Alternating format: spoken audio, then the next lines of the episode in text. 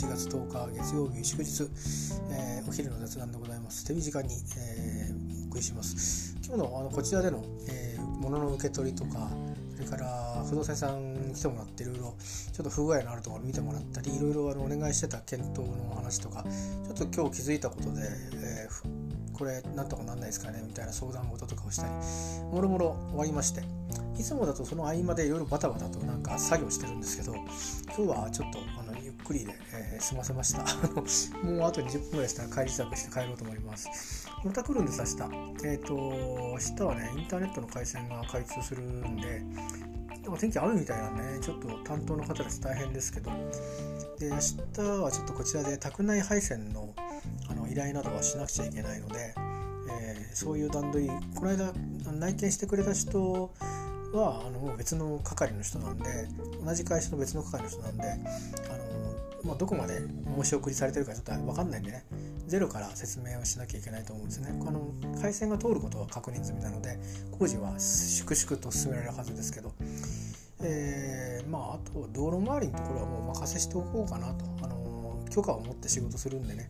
えー、お店なんかもあるからその辺はあのいろいろありますけど、まあ、あんまりしゃしゃり出ないようにしてお任せしておこうかなと。えー、雨でもありね特にそういうこともあるんであんまり僕が関わってなんかもうことが起きると良くないんでね。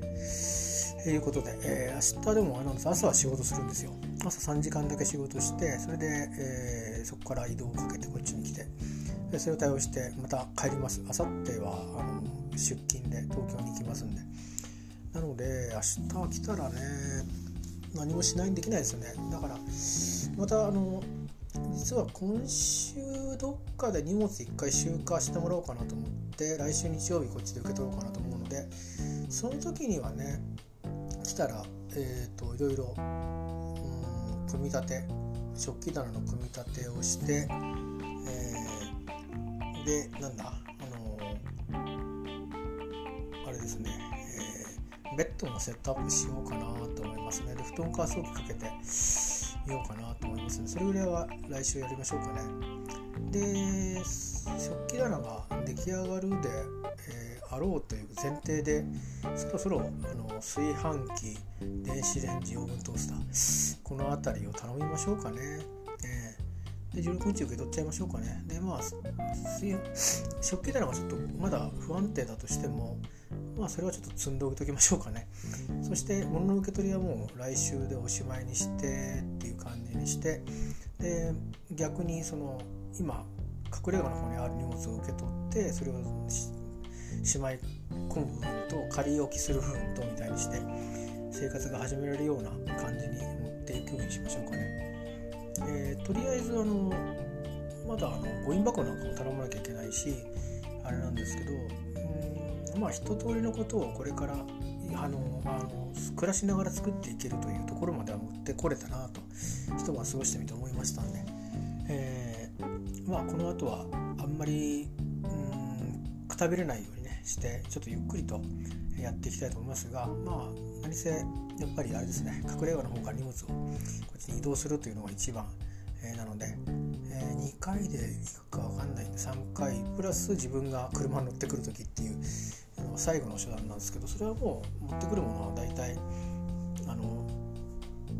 決まってますんでね。今回の場合は今回の場合もあの後で冷蔵庫とかを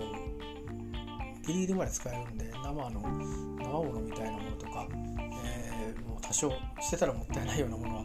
えー、で保冷保冷バッグに入れて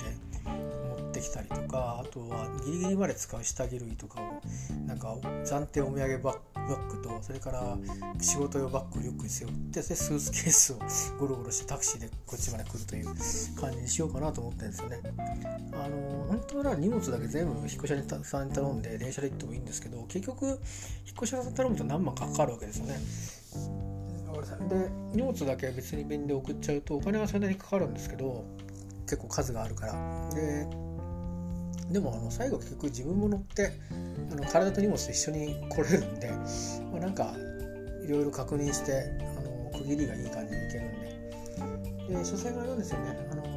火の気とか電気とかしっかりちゃんとシャットダウンしてであのなんだろうな、まあ、で荷物を置いたままで、まあ、軽い掃除だけしててきてで荷物が全部ざーっと2月の半ばに全部持ってってもらってで回線やらなんやらみんなあのシャットダウンしてそれから掃除してでお返しするっていう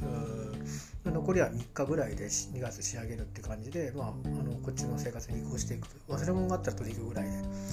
えー、いうことなんでね。まあだから私が、えーと、こっちに来る生活の条件としては荷物あ